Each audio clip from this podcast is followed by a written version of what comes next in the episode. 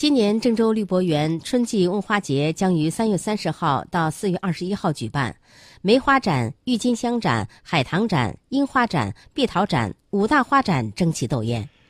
郑州市人民政府近日公布二零一八年度市级生态村名单，登封市卢店镇崔岗村等十个行政村被授予市级生态村的称号。今年中原区坚持把开放创新作为引领发展的第一动力，加大招商引资力度，确保全年引进域外资金二百亿元，实际吸收境外资金二点三亿美元。